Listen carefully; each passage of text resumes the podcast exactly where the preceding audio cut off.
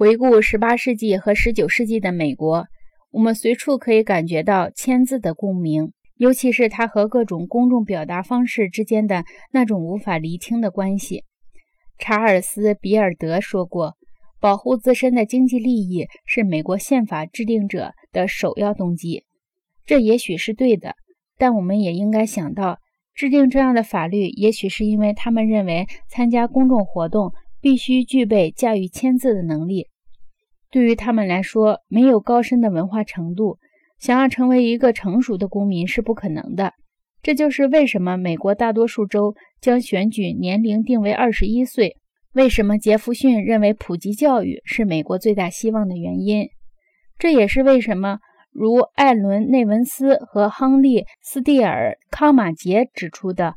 没有财产的人可以不受限制地参加选举，而没有文化的人却不行的原因。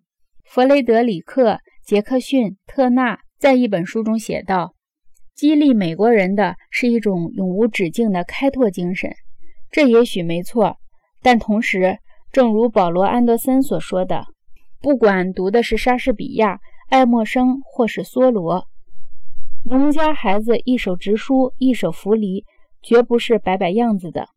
使堪萨斯成为第一个允许妇女参加学校选举的州，或者使怀俄明成为第一个实现完全平等选举权的州，光靠开拓精神是不够的。妇女也许比男子更擅长阅读，甚至在边远地区，公众话语的主要途径也是来源于签字。那些能够阅读的人，不可避免的已经成为对话的一部分。佩里·米勒说过：“美国人的宗教热情为他们注入了能量。”或者如早期的历史学家所说的：“美国诞生于一种应运而生的理想。”这些说法也许都是对的，我无心质疑。我只想指出一点：他们笔下的美国曾通行一种公众话语，这种话语的形式是印刷机的产物。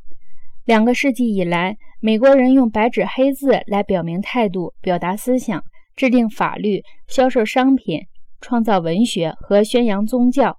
这一切都是通过印刷术实现的。也正是通过这样的方式，美国才得以跻身于世界优秀文明之林。对于印刷机统治美国人思想的那个时期，我给了它一个名字，叫阐释时代。阐释是一种思想的模式，一种学习的方法，一种表现的途径。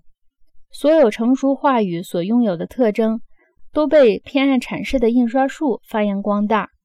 富有逻辑的复杂思维，高度的理性和秩序，对于自相矛盾的憎恶，超长的冷静和客观，以及等待受众反应的耐心。